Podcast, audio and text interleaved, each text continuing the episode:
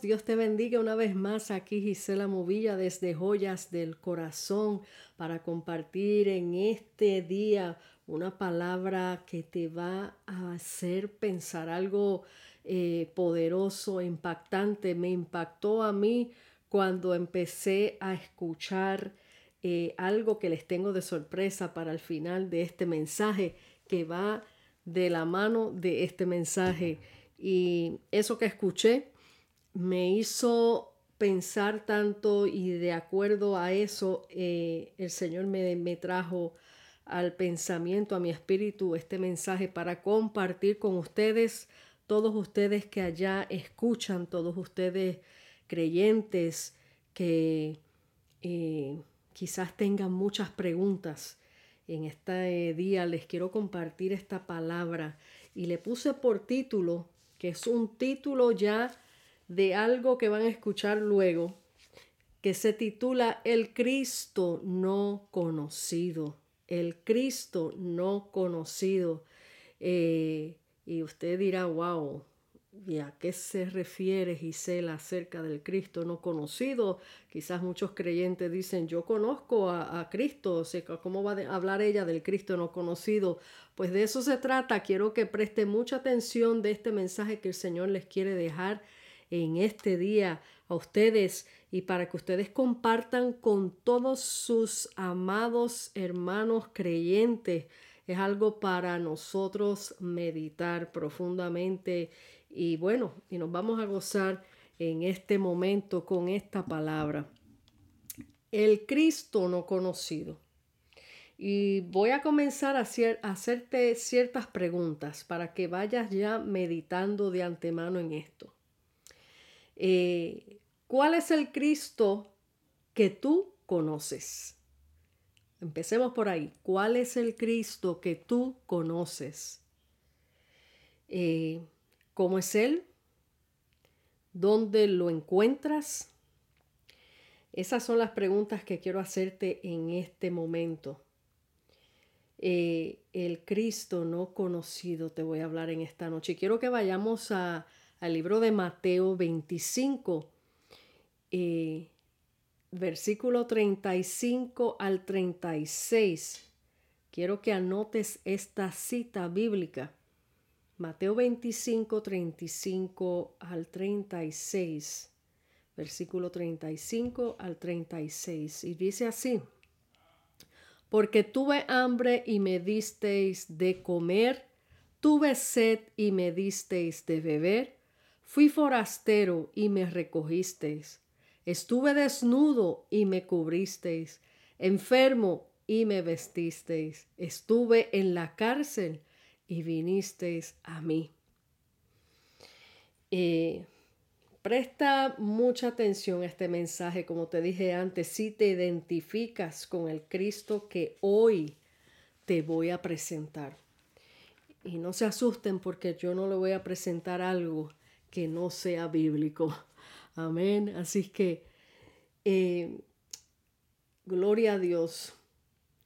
Es hora de conocer al Cristo que yo conozco. Es hora de conocer al Cristo verdadero al Cristo que muchos hoy día allá afuera no conocen. Y aún creyentes todavía no conocen al Cristo que habla las escrituras. Y voy a empezar hablando de conocer al Cristo, el verdadero caballero de la cruz. Y comencemos a hablar eh, el primer punto que quiero empezar a tocar es acerca de este caminante.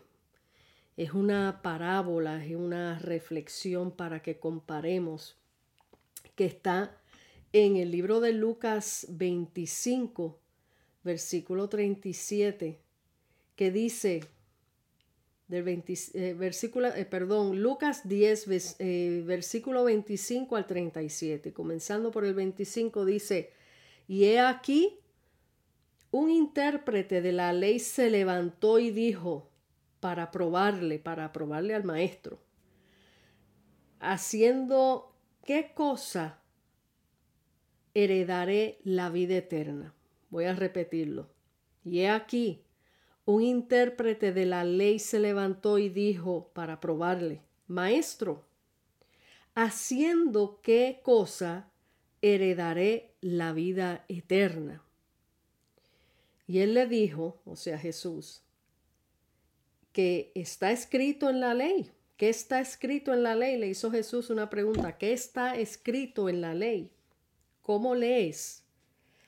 Aquel respondiendo dijo, Amarás al Señor tu Dios con todo tu corazón, con toda tu alma y con todas tus fuerzas y con toda tu mente y a tu prójimo como a ti mismo.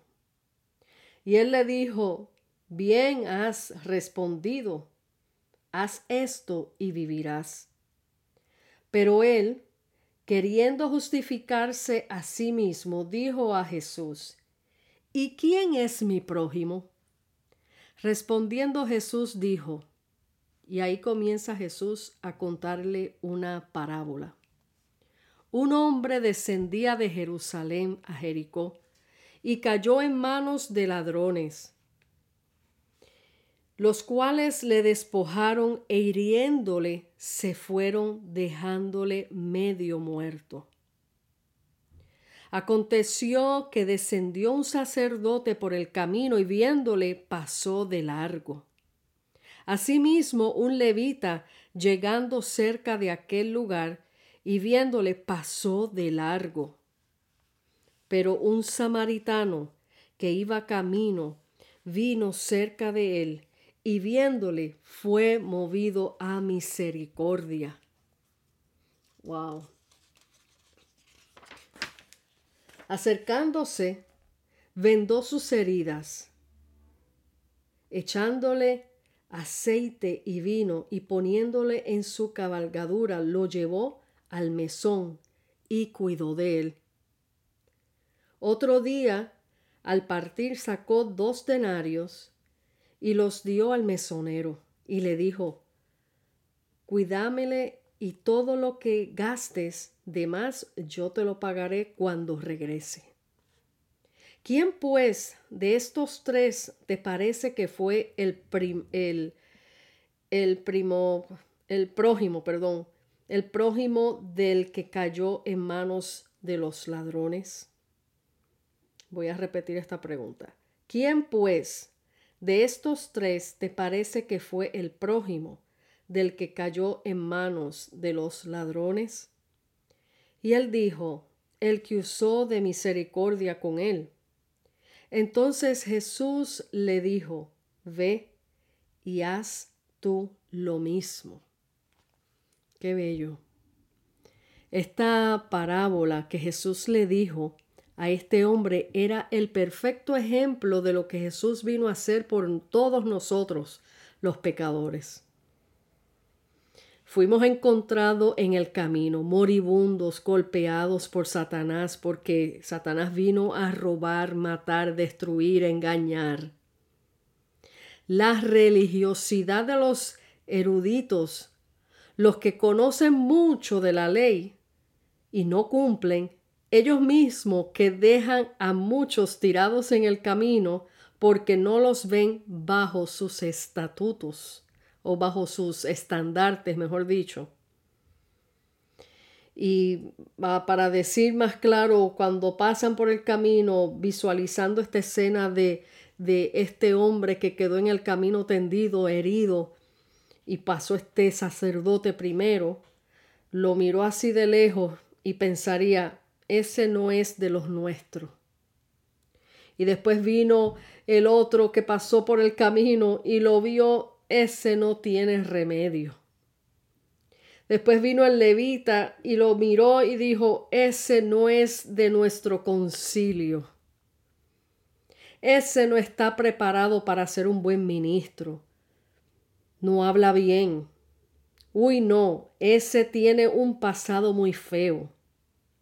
No nos podemos mezclar con ese tipo de personas. Estos son, estoy hablando de los pensamientos del día de hoy los pensamientos del día de hoy cuando vemos a alguien eh, tirado en el camino espiritualmente hablando y literalmente.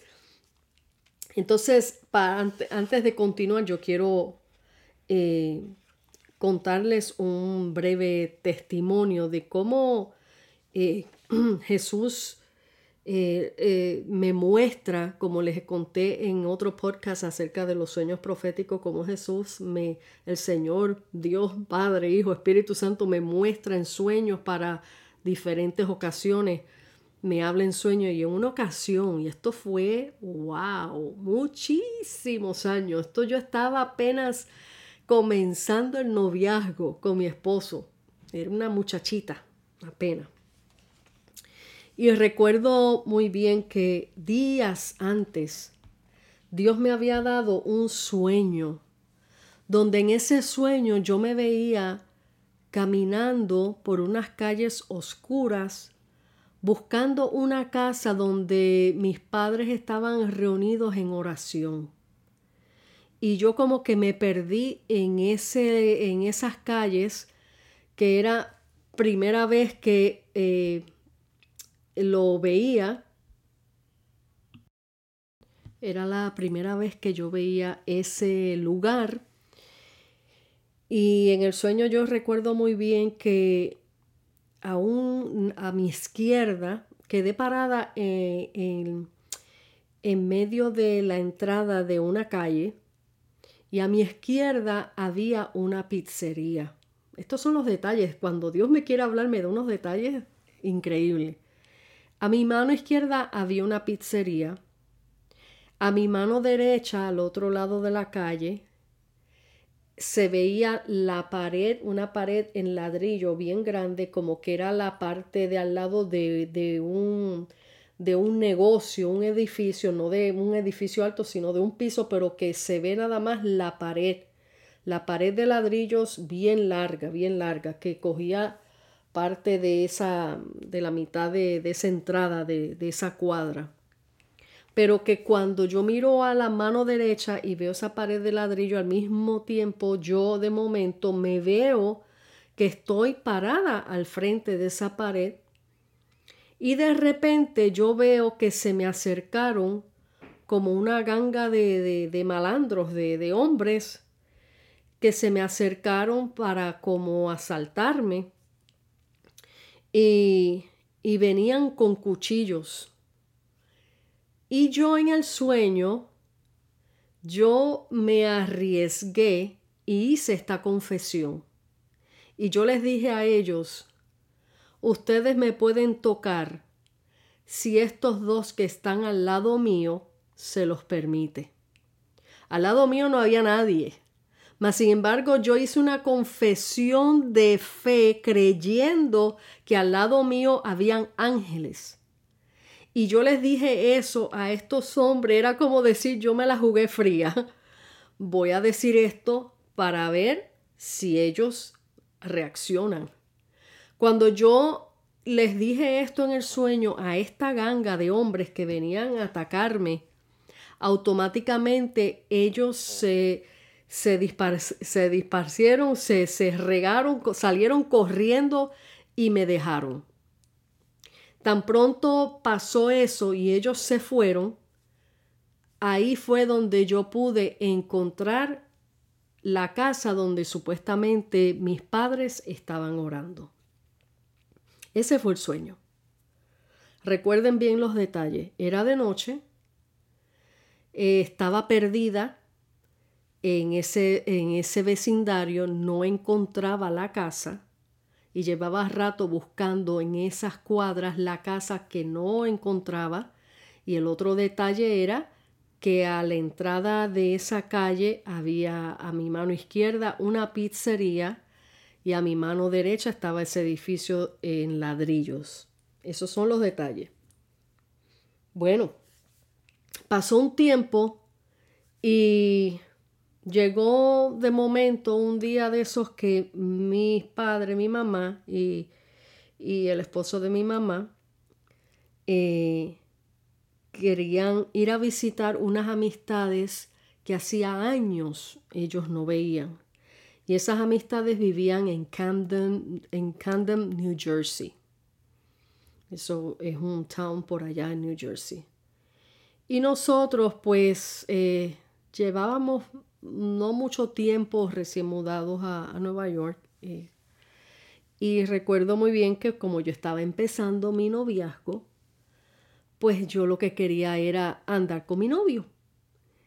Y recuerdo que ese día que ellos planificaron ese paseo a New Jersey, nosotros vivíamos, en aquel momento vivíamos en Queens, New York, o sea, estábamos una súper lejos distancia para ellos darse ese viaje. Y dijeron, bueno, eh, vamos para Camden, New Jersey.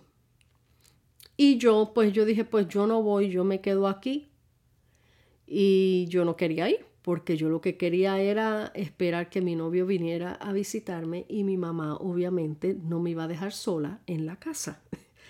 Y yo muy enojada porque esa edad de que uno quiere ver el novio, de que uno quiere estar con el novio, y yo no, que no quiero ir, que no quiero, que tú vas a ir, tú no te vas a quedar aquí sola, lo siento mucho. Bueno, pues me fui, me monté en, la van, era la van de la iglesia, eh, porque en aquellos entonces eh, ellos eran pastores de una iglesia en Brooklyn. Y bueno, yo me monté en la van y me senté en la parte de atrás de la van bien enojada. Enojada porque yo no quería ir y un viaje largo y iba a pasar un día entero sin mi novio. Esas cosas que le pasan a los jóvenes cuando están enamorados. Bueno, cayó la tarde y empezó a oscurecer. Finalmente llegamos a New Jersey y empezaron a dar vueltas por el vecindario. Y recuerden, son unas amistades que ellos habían visitado anteriormente, pero hacía años que no la veían, no veían estas amistades y decidieron volver a ir a verlos al mismo sitio donde antes habían visitado, pero esta vez ninguno de los dos recordaban la dirección. Ahí está la clave número uno del sueño. Y empezaron a dar vueltas y vueltas por el mismo, por las mismas calles, en, eh, eh, en círculos, para atrás y para adelante. No, pero yo creo que era aquella casa, pero no era aquella casa. No, era una casa así, así, no, es, yo creo que era más adelante. Y, y así estuvieron, no les miento, que como por una hora. Y yo estaba aburridísima aburridísima porque me hicieron venir hasta acá tan lejos, perder mi día con mi novio, para no encontrar esta casa. Yo estaba no solamente aburrida, sino sumamente enojada. Bueno, de repente volvimos a entrar por la misma calle que ya habíamos entrado múltiples de veces. Y cuando el van va a dar esa curva en izquierda por esa calle, ahí automáticamente el Señor me da, me abre los ojos espirituales y me, me pone como en lupa grande los detalles del sueño. Y cuando pararon así, medio pararon en esa entrada de esa calle, a mi mano izquierda estaba la pizzería. Y cuando vi la pizzería recordé el sueño y automáticamente viré mi cara hacia la derecha para ver si en el otro lado estaba la otra parte del sueño. Y cuando volteo a la derecha y miro, en esa pared de ladrillo que soñé estaba esa pared de ladrillos ahí, pero había una ganga de hombres cayéndole a golpes a un hombre allí.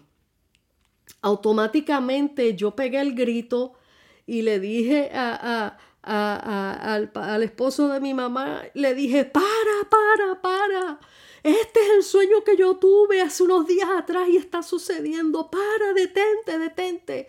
Y en, el, en la van íbamos un grupo que de lejos el que viera pareciera que la van iba full, pero era nosotros la familia más un hermano en la fe que en aquellos entonces estaba viviendo con nosotros por un tiempo y, y ahí pararon Y entonces ahí vieron lo que estaba pasando y yo empecé a gritar, sálvenlo, sálvenlo, sálvenlo, esto lo soñé, esto lo soñé. Imagínense qué locura, ¿quién se va a atrever a meterse con una ganga?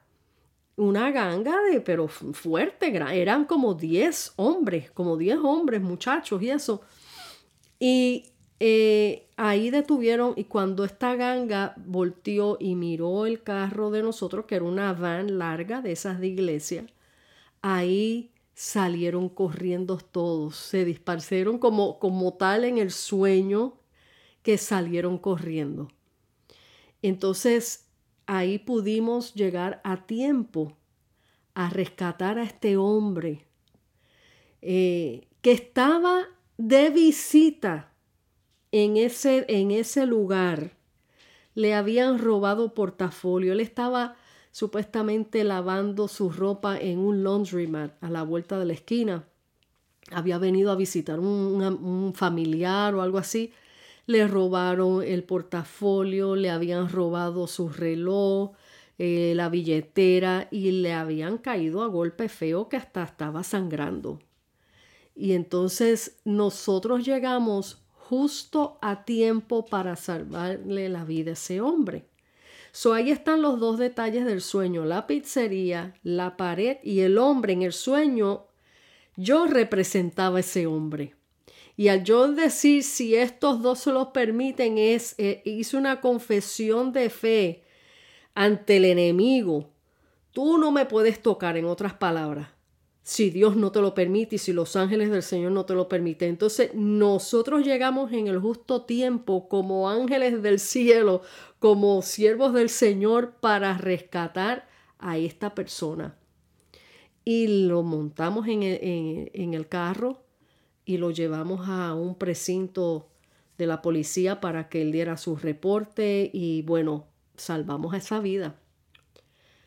Y tan pronto salvamos a esa persona, al momento encontramos la casa en el mismo bloque donde habíamos dado como 20 vueltas ya y no la veíamos. Y esa vez la encontramos.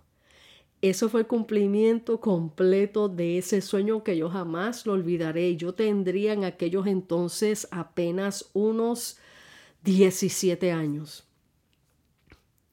Eso es para que vean cómo Dios se revela cómo Dios habla, cómo Dios hace estas maravillas. Y esto, esto de la parábola que Jesús estaba hablando a este hombre, me trajo a memoria ese, esa experiencia que tuve, ese sueño. Y entonces fuimos movidos a misericordia, a salvar un hombre que ni conocíamos, un hombre que no sabíamos de dónde venía, si era creyente o no era creyente, eso no era importante en ese momento. Eh, fuimos movidos a misericordia. Si no hubiese sido por esa misericordia del Señor en nuestras vidas, para con aquella vida ese hombre lo matan allí. Lo matan allí porque estaban armados con, con, con puñales y de todo. Lo matan allí. Entonces, así como a este a este hombre que estaba en el camino. Y este samaritano fue, dice Jesús, que fue movido a misericordia. Fue movido a misericordia. Eh, hay una gran comparación aquí que más adelante se las voy a mostrar, pero quiero continuar con este mensaje porque lo tengo bien eh, organizado para que no se me pierda ningún detalle porque es lindo lo que el Señor nos quiere mostrar aquí. Este, si sigo mostrando la lista de las de los comentarios que se escuchan normalmente entre los religiosos. Como les dije al principio, ese no es de los nuestros. Ese no tiene remedio. Ese no es de nuestro concilio. Ese no está preparado para ser un buen ministro, no habla bien. Uy, no. Ese tiene un pasado muy feo. No nos podemos mezclar con ese tipo de personas. Estos son comentarios, hermanos, que sinceramente en vida real he escuchado. dentro del pueblo de Dios y es triste. Eh, obviamente no podemos generalizar porque hay pueblo de Dios fiel y lo sabemos, pero la realidad que así como Jesús dio esa parábola, es porque Jesús vio lo que había dentro de su pueblo. Es porque Jesús vio lo que había dentro de todas las dogmas de hombre y toda la religiosidad, toda, toda pantalla que se presentaban como los intachables, los eruditos, los que más sabían, pero no había misericordia en sus corazones. Y eso es algo bien triste para que Jesús haya utilizado este ejemplo es porque es una realidad. Amén. Entonces aquel samaritano, quiero que lo visualices, representa a Cristo. Aquel que los suyos nos recibieron. Recuerden muy bien que eh, la palabra habla bien claro cuando habla de Jesús cuando se encontró con la mujer samaritana, que se dice en la palabra que los samaritanos y los judíos no se llevan entre sí. Así como este samaritano que fue conmovido a misericordia, Jesús fue conmovido a misericordia con la mujer samaritana. Fíjense, y dice la palabra, y le fue necesario pasar por Samaria.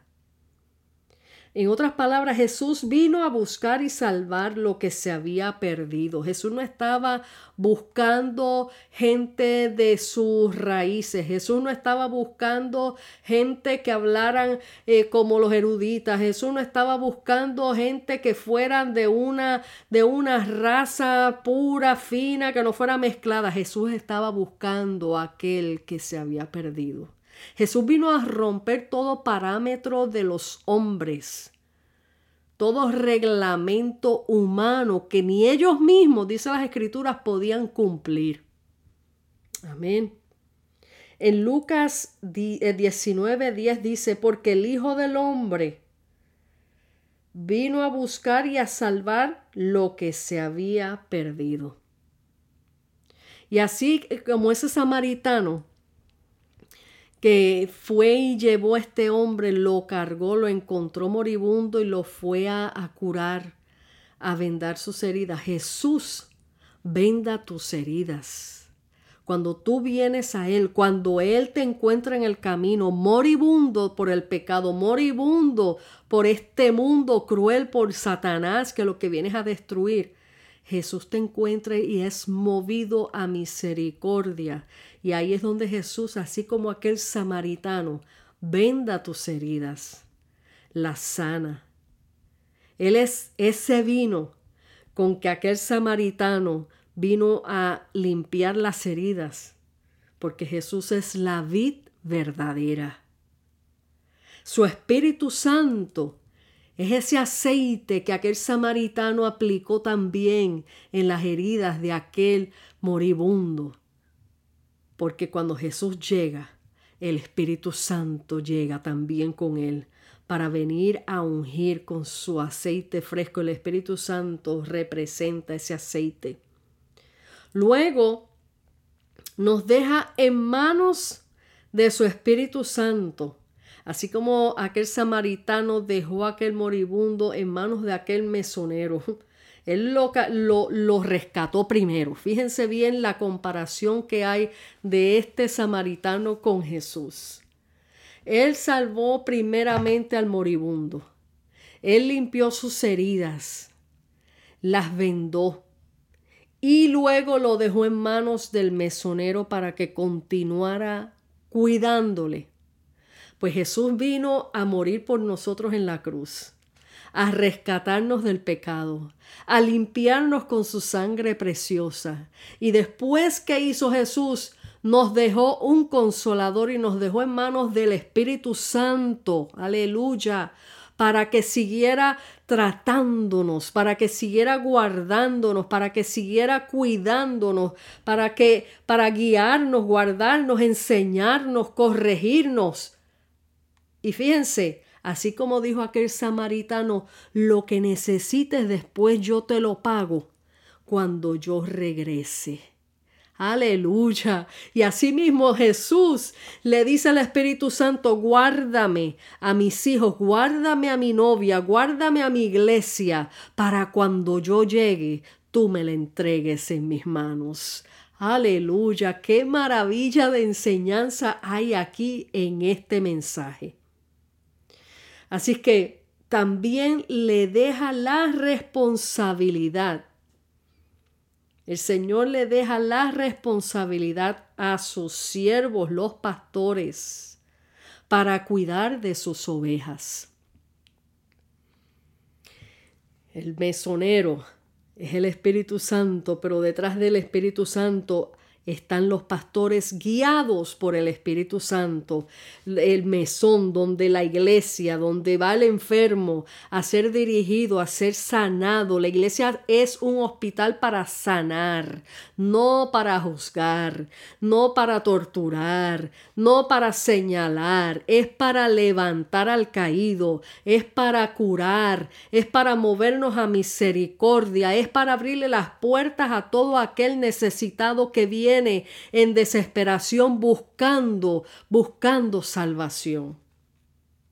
Aleluya. Alimentando con la palabra del Señor, dando amor, teniendo misericordia para con los perdidos, heridos, los que llegan nuevitos a la congregación. Insta a su pueblo, su iglesia, a que busquen al perdido. El Señor te está hablando hoy. Muévete a buscar al perdido. A no hacer diferencias entre sus hijos. A no hacer ninguna diferencia entre sus hijos. Quiero dejarte otro testimonio eh, verídico de poder. Quizás en algún momento lo contaría en algún otro podcast, pero para los que no lo hayan escuchado, en una ocasión eh, salí a mi hora de almuerzo a buscar mi, mi almuerzo.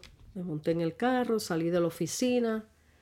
Para aquellos entonces, para aquellos años, yo trabajaba con unos abogados y salí a buscar mi almuerzo. Llegué a, a una plaza donde había un, un sitio que le llaman Subway para comprar unos sándwiches. Me bajé del carro y camino a, entrar a la, a la tienda y comprar mi almuerzo al frente de la tienda estaba sentado un indigente. Y recuerdo muy bien que tenía sus piernas hinchadas, enfermas. Y quizás la enfermedad esa que le llaman gota eh, estaban bien, bien, bien feitas las piernas de hinchadas, de rojas. Y, y recuerdo muy bien que el hombre extiende su mano y me dice, en inglés claro, me dice, ¿me puede dar algo de dinero para comprar comida que tengo hambre? Y yo, tristemente, digo yo en este momento, tristemente yo lo ignoré. Y yo entré a la tienda, hice mi fila, compré mi sándwich, compré mi refresco, salí de la tienda, el hombre me vuelve a decir lo mismo. ¿Me puede dar para comprar comida que tengo hambre? Yo lo volví a ignorar y seguí caminando. No porque le tuviera asco, ni coraje, ni nada, simplemente porque ya estamos acostumbrados a ver tanta gente en la calle pidiendo que tristemente asumimos, él está así porque se lo merece, o él pide dinero para drogas, o él, eh, no, pobrecito, no, no me, voy a hacer la, me voy a hacer la loca porque la cosa no es conmigo, no tengo tiempo para eso. Tristemente el ser humano se vuelve insensible, se vuelve inmune ante la necesidad. Porque como la cosa no es contigo, tú estás bien, bueno, pues allá él, no sé, ¿entiendes? Y así muchos piensan. Y yo me seguí para el carro, o sea, ningún pensamiento negativo, pero me hice la loca y seguí caminando hacia el carro. Pero gloria a Dios al Espíritu Santo cuando tenemos el Espíritu Santo dentro de nosotros. Para eso está el Espíritu Santo, para redarguir nuestro corazón. Porque, porque seamos creyentes no significa que somos perfectos. Cometemos muchos errores. Le fallamos mucho al Señor. Y cuando tenemos el Espíritu Santo en nosotros, Él nos compunge y nos mueve, nos redarguye, nos mueve a misericordia. Cuando ya estoy a punto de llegar al auto, el Espíritu Santo me dice, detente, devuélvete y le compras un almuerzo a ese hombre que te pidió comida. Y yo, como yo conozco claramente la voz de Dios, yo me quedé, me frisé y, y aún así, de momento yo dije, bueno, a lo mejor esto es cosa mía, voy a seguir camino hacia el carro. Y cuando voy sigo caminando hacia el carro, el Espíritu Santo vuelve a hablarme bien fuerte y me dice, te dije que te devuelvas a comprarle comida a ese hombre que tiene hambre. Y ahí yo temblé. Al yo temblar en ese momento de escuchar la voz del Señor, yo dije, Señor, perdóname. Ahora voy déjame poner mi almuerzo en el carro y ahora regreso. Dejé mi almuerzo en el carro y rapidito volví a la tienda, al subway. Y cuando voy a entrar el hombre volvió a pedirme, pero yo seguí, no le dije nada porque yo iba decidida a lo que iba. Y amigos, yo les cuento, yo compré el mejor almuerzo para ese hombre lo que no compré para mí, yo lo compré para él. Yo le compré de todo. Le compré el sándwich más largo, más grande. Le compré la Coca-Cola más grande. Le compré galletitas. Le compré eh, frutas. ¿Qué no le compré yo a ese hombre? Porque el susto que me dio el Señor cuando me habló, yo me moví corriendo a comprarle todas estas cosas porque obedecí la voz del Señor. Cuando salgo, eh, el hombre vuelve a decirme, me puede dar, y cuando me dijo, me puede dar, yo me volteé y me arrodillé delante de él y le entrego la bolsa de almuerzo y le digo, aquí te manda el Señor Jesús, que Él te ama mucho. Dios te bendiga. Cuando ese hombre me mira, abre sus ojos, comenzó a llorar, pero a llorar, a llorar como un bebé, a llorar. Me decía en inglés, for me, for me, really, really. God bless you, God bless you. Para mí, de verdad, es para mí. Gracias, gracias. Dios le bendiga, Dios le bendiga. Miren, hermanos, el corazón se me estrujó el corazón se me estrujó porque yo no, no hice caso la primera vez a su necesidad. Tuvo que el Señor sacudirme de tal manera para moverme a misericordia. Qué tristeza que tengamos que llegar a ese punto que el Señor te tenga que alar la oreja y decirte, oye, tú eres mi sierva, tú eres mi hijo, ¿qué te pasa? ¿No ves la necesidad que hay allá afuera? E, en otras palabras, eso fue lo que el Señor hizo conmigo. Cuando yo después que entregué esa, esa bolsa de, almuerzo a este hombre, eh, yo empecé a llorar. Camino al carro, empecé a llorar, a llorar, a llorar, arrepentida y al mismo tiempo era un llanto de gozo de que Dios me haya dado ese gran privilegio de darle al necesitado, de darle a ese indigente que yo no conocía y moverme en ese amor de Cristo para esta vida. Yo me monté en ese carro y yo iba pidiéndole perdón al Señor y dándole gracias al Señor. Y yo le dije, Señor, gracias, gracias por permitirme hacer lo que dice tu palabra. Porque te di de comer, Señor.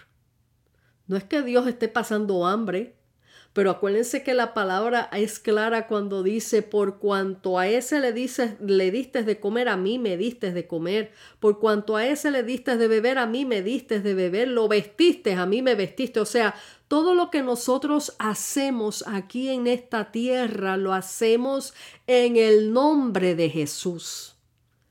En el nombre del Dios Todopoderoso. Todo lo hacemos no para nuestra gloria, sino para su gloria. Y el problema mayor y grande que hay hoy día en este mundo, en esta tierra, dentro de la religiosidad, dentro de tantos ministerios, dentro de tanta, eh, este, eh, tanta gloria y vanidad del hombre, es que van buscando su propia gloria, van buscando que los sigan, van buscando que los trepen en plataformas, van buscando ser ellos el centro de atención. Y lo más doloroso para el Señor y lo más triste para el Señor es que no están dando a conocer al verdadero Cristo Jesús. Por eso este tema se llama el Cristo no conocido porque el Cristo no conocido es aquel que nadie sale a las calles a llevar ese evangelio. Allá hay un mundo que se pierde, allá hay muchos con dolor en su alma, en su corazón, por rechazo, por maltratos y no saben a dónde recurrir. Y hay una iglesia que Dios ha llamado y que ha encomendado la gran comisión de llevar su evangelio a toda criatura que dice la palabra, el que creyere será salvo, mas el que no creyere, ya eso es responsabilidad de esa persona, se condena a sí mismo. Pero tu responsabilidad es cumplir con la palabra del Señor, es moverte a misericordia, no es seguir engordándote dentro de una congregación y llenarte de palabra y llenarte de palabra para decir que sabes mucho, pero esa palabra se te atraganta y no la compartes con el mundo que está necesitado. Ese es el Cristo no conocido, el que tú no llevas allá afuera, el preso que está esperando esperanza, salvación, solución y no hay nadie que lo vaya a visitar y decirle, hay un Cristo de poder, hay un Cristo que dio la vida por ti en la cruz del Calvario, hay un Cristo que quiere hacerte libre, ese es el Cristo no conocido, el Cristo no conocido que no van a los hospitales a visitar a aquellos enfermos que le han dado la noticia de cáncer, que le han dado la noticia que no tienen cura, que le han dado la noticia que no hay solución y están esperando que haya alguien, que haya alguien que le traiga una palabra de, de aliento, de vida, que hay solución en Cristo Jesús. Ese es el Cristo no conocido, el Cristo no conocido que el mundo no puede ver a través de los testimonios genuinos de las vidas, porque muchos no están dando el testimonio del Cristo verdadero, sino de sus propios Cristos, de sus propias personas, de su propia vanagloria, amadores de sí mismo, aleluya, que están ya saliéndose fuera de control y el Cristo verdadero lo tienen escondido, no lo dan a conocer. Es triste y el Señor quiere que la iglesia en este tiempo se pare en la brecha. Hay un pueblo fiel y lo sabemos, pero ese, ese pueblo fiel es un remanente, es un puñito de personas que quizás no se dan a conocer, quizás no están en plataforma, quizás no son reconocidos, quizás no son gente con títulos, quizás no son gentes grandes teólogos con muchos diplomas en las paredes, pero son los que se atreven a llevar el verdadero evangelio de Cristo Jesús al mundo. Son aquellos que se atreven, que aunque no sepan hablar, saben decir, Cristo es real, Jesús es real, Jesús vino a morir por ti en la cruz y te ama, te quiere Eso es lo que necesitamos decir. No hace falta tanta palabrería, no hace falta tanta teología, no hace falta tanta cosa, tantas luces, tanta plataforma, tanto show para mostrar el verdadero Cristo, porque eso no es el verdadero Cristo. Y suena fuerte, pero hay que hablar la palabra de verdad. Hay que despertar, iglesia. Hay que despertar. Hay que humillarnos ante la poderosa mano de nuestro Señor Jesucristo y pedirle perdón por lo mal representado que lo hemos puesto allá afuera al Señor. Representar a Jesús tan mal tantas veces, con mal testimonio con tantas cosas terribles que están viendo el mundo allá afuera, como dije anteriormente en otro podcast. Aunque tú prediques y digas dos o tres palabras y la persona no quiera escuchar o no te quiera hablar o no o evite hablarte, no dudes que esa persona tiene sus ojos puestos en ti. A ver si lo que le dijiste lo estás viviendo. El Cristo no conocido es aquel que sufre de hambre y sed. Aquel preso, como te dije anteriormente, que no tiene esperanza. Aquel golpeado por la vida que es rechazado, señalado por su prójimo. Y hoy yo te quiero compartir para cerrar este mensaje tan poderoso, tan maravilloso, que necesitamos meditar necesitamos compartir. Pero quiero presentarte al final de este mensaje un tema precioso que escribió mi hermano de sangre, mi hermano Juan Marcos Serrano. Es tremendo autor. Es tremendo autor.